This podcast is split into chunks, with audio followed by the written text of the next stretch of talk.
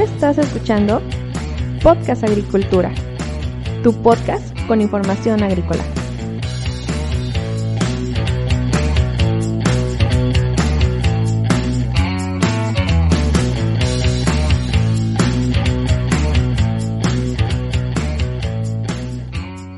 Hola, ¿qué tal? Yo soy Olmo Axayacat y esto es un episodio más de Podcast Agricultura. El día de hoy es lunes 4 de mayo del 2020, estamos comenzando una nueva semana. Realmente espero que hayas tenido un excelente fin de semana, que hayas descansado, recargado pilas y estés listo para otra semana laboral más. El episodio del día de hoy, que es el número 48, lo he titulado ¿Qué pueden hacer los drones en agricultura? Quiero hablar al respecto porque los drones son una tecnología que actualmente está comenzando a entrar a la agricultura para mejorarla de diversas maneras. Obviamente, como toda tecnología, los drones tienen sus ventajas, pero también tienen ciertas desventajas que hay que conocer ambos lados para saber tomar las decisiones adecuadas para nuestra situación. Una de las cuestiones en las cuales nos pueden ayudar los drones en agricultura es en la aplicación de plaguicidas. Actualmente la tecnología de los drones está disminuyendo su precio con cada año que pasa y está aumentando su tamaño, es decir, el tamaño de los drones que pueden sobrevolar las parcelas agrícolas también con cada año que pasa. Esto quiere decir que en su momento tendremos drones de suficiente tamaño con la capacidad necesaria para asperjar plaguicidas en una buena superficie de cultivos.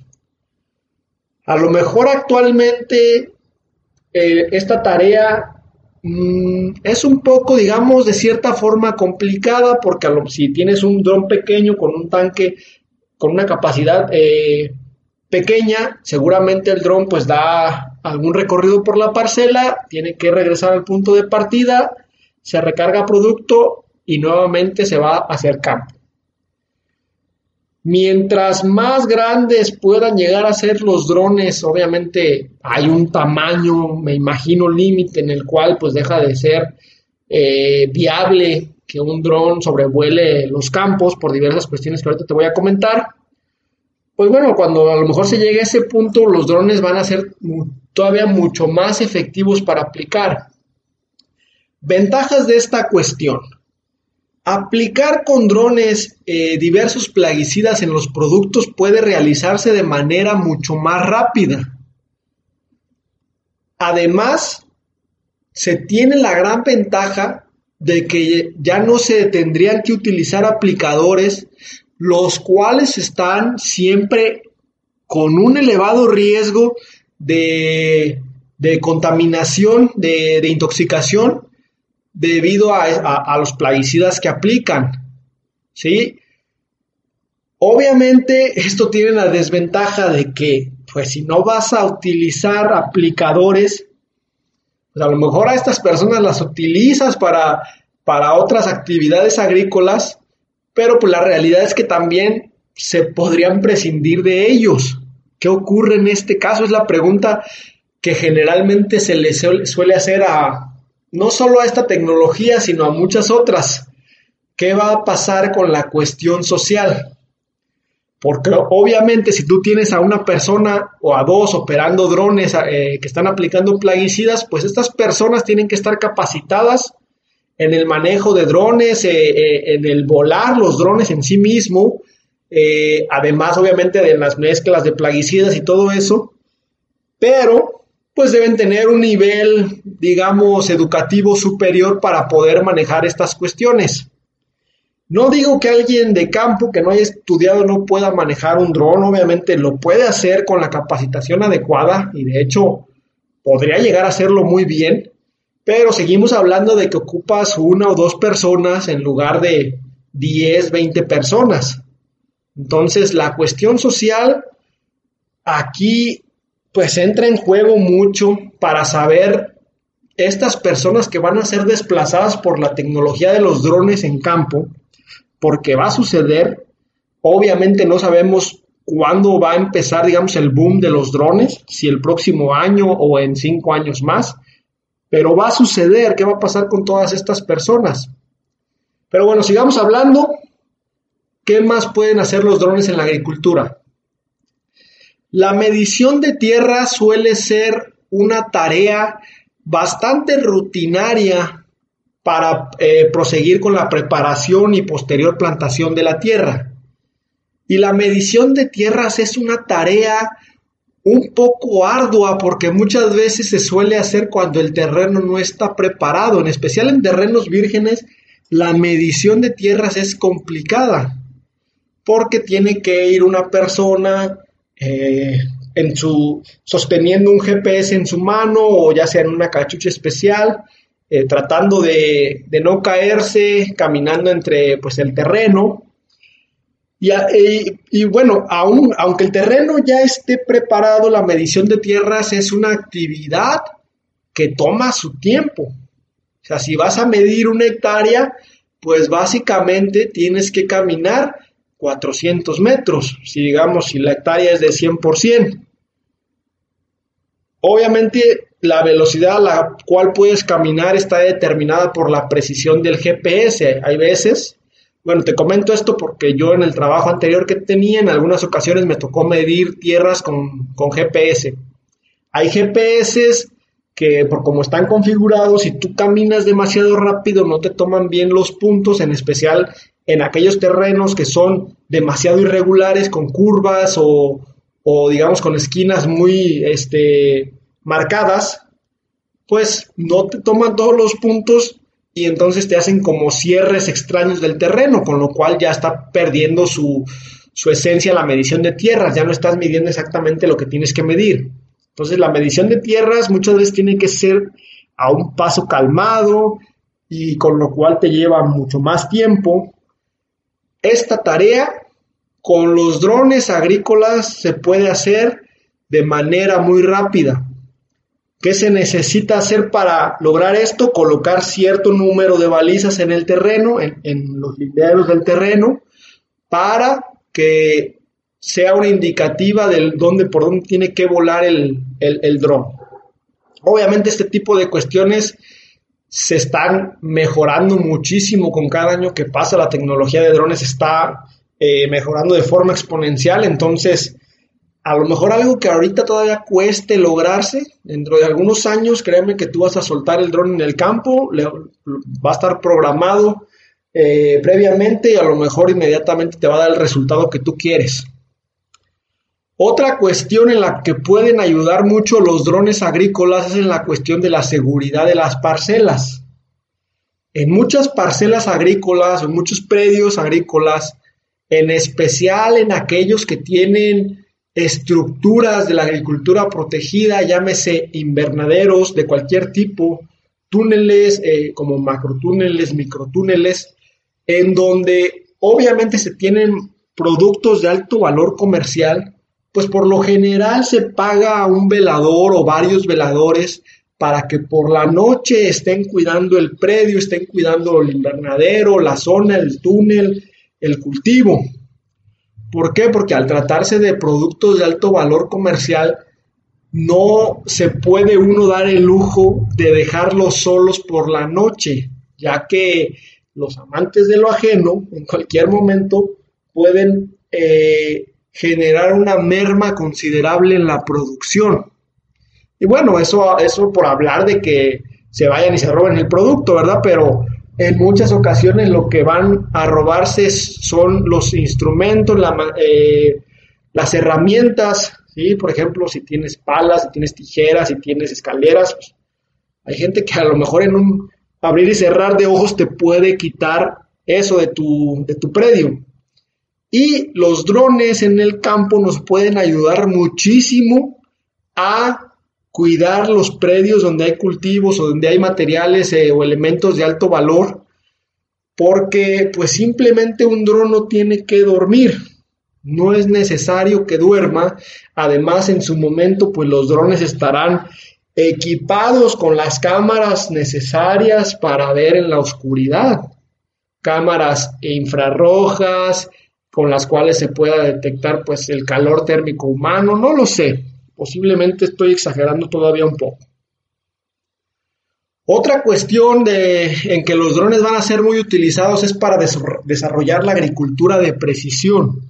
La agricultura de precisión nos hace referencia a que nosotros vamos a enfocarnos en cómo se encuentra cada una de las plantas de nuestra parcela. Algo que sin sensores, actuadores, este, robótica, drones no podríamos lograr. Pero gracias a los drones sí se puede hacer, digamos, una revisión exhaustiva de nuestra parcela para que determinen exactamente qué zonas o qué plantas de la parcela no se encuentran, eh, digamos, adecuada, adecuadamente a como deberían de estar en base a, los, a la fertilización o a los manejos que se le dan, ¿sí? De esta manera, con la agricultura de precisión, lo que se busca es no homogeneizar aplicaciones, no decir tengo una parcela de una hectárea, bueno, voy a distribuir nitrógeno de, forma lo más homogénea posible en toda la hectárea. ¿Por qué? Porque la agricultura de precisión te dice, ojo con eso, porque posiblemente tengas cierta inclinación en tu terreno y cuando llueve o con un exceso de riego, los nutrientes se te están viniendo a tal zona. Entonces, en esta zona hay mayor concentración, en aquella hay menor, tienes que aplicar de forma diferenciada. Hacer esto sin el uso de tecnología es, pues digamos, más que complicado, no es casi imposible. Por eso, pues cuando nos tiene la tecnología, eh, como en este caso los drones, pues se hace una aplicación homogénea. Del mismo modo, con aplicaciones foliares, con ayuda de los drones, podemos en la parcela determinar cuáles plantas están mostrando síntomas de alguna deficiencia nutrimental o síntomas de algún, de algún ataque de una plaga o enfermedad. Porque de esta manera quizás solamente necesitamos ir a revisar esas plantas, ese surco, aplicar el doble o aplicar un producto diferenciado en ese surco y a lo mejor en toda la otra parcela, en, lo que resta de la parcela, solo necesitamos aplicar algo más económico o, o en dosis normales, lo cual por supuesto nos ahorraría tanto tiempo como dinero. Pero obviamente para llegar a este nivel de precisión una de las cuestiones que se necesitan son drones, lo que necesitamos son sensores en el aire, que básicamente pues es lo que van a tener los drones para detectar si hay algún problema específico en, alguna zona de la parcela y en este caso actuar en consecuencia. Y otra de las cuestiones que ya te mencioné en este punto anterior es que con los drones puedes hacer un muestreo de plagas y enfermedades. Pues, actualmente los muestreos de plagas y enfermedades se realizan con personal que está capacitado para realizar el muestreo. Pero obviamente estamos hablando de que este tipo de muestreos llegan a ser lentos y también llegan a ser un poco inciertos. Una persona necesita a lo mejor pasar por todos y cada uno de los surcos de la parcela para determinar exactamente dónde hay problemas. Hacerlo de la mejor manera requeriría que esta persona esté completamente enfocado y atento en todo el momento que recorre cada uno de los surcos de las parcelas. Y sabemos que esto no siempre es posible. A veces a lo mejor esta persona encuentra que existe una fuga en, cierto, en cierta manguera y bueno, habla por radio, comunica, a lo mejor le dicen pues que no hay nadie que la arregle, que la tiene que arreglar, deja el muestreo un rato, arregla la manguera, regresa, y así como este hay una infinidad de, digamos, pequeños inconvenientes que pueden distraer la atención de nuestros muestreadores. Con ayuda de los drones, esto podría hacerse de forma no solo más rápida, sino de forma más efectiva, de realmente detectar dónde están los problemas, porque como tú sabes, si en campo logramos detectar dónde exactamente es el foco de inicio de una plaga o enfermedad.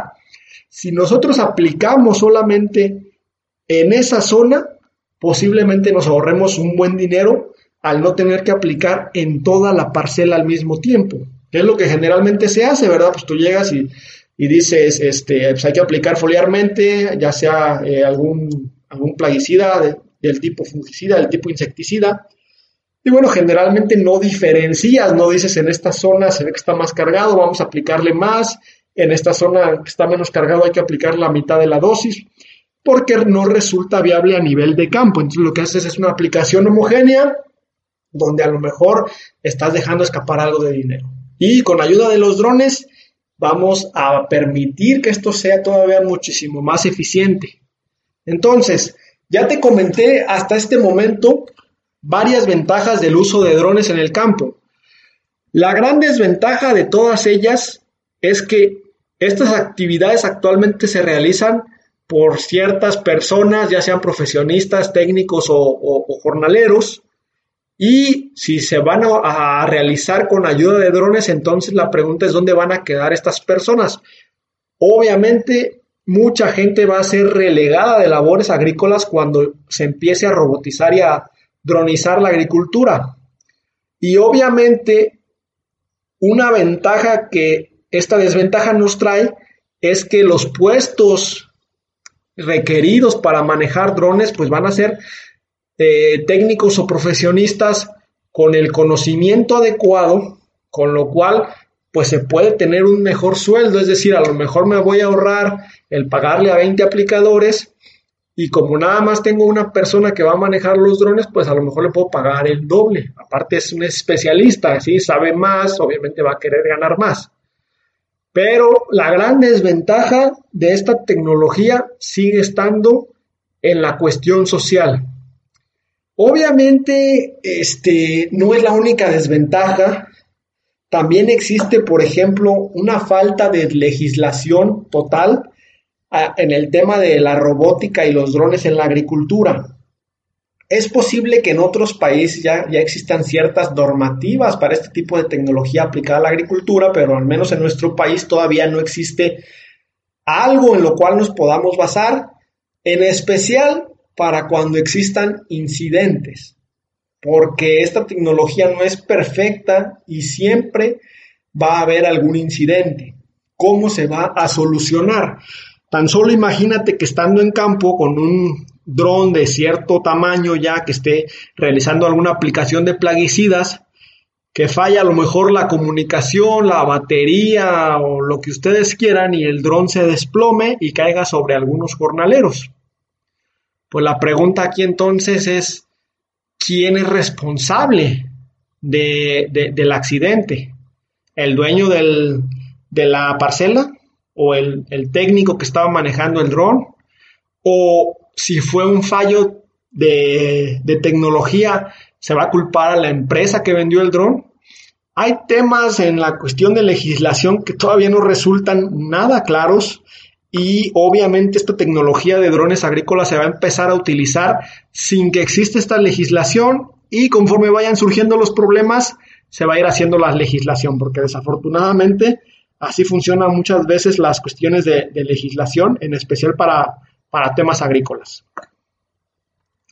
Hasta aquí el tema del día de hoy. Muchísimas gracias por escucharme. Recuerda que si tienes algún comentario puedes ir a, a las notas del programa, las cuales están en blogagricultura.com barra podcast. Buscas el episodio 48 que pueden hacer los drones en agricultura y ahí me dejas tu comentario.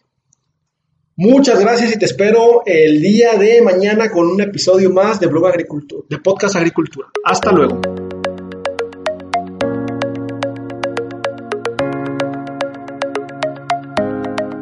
Hemos llegado al final de este episodio. Muchas gracias por escuchar Podcast Agricultura.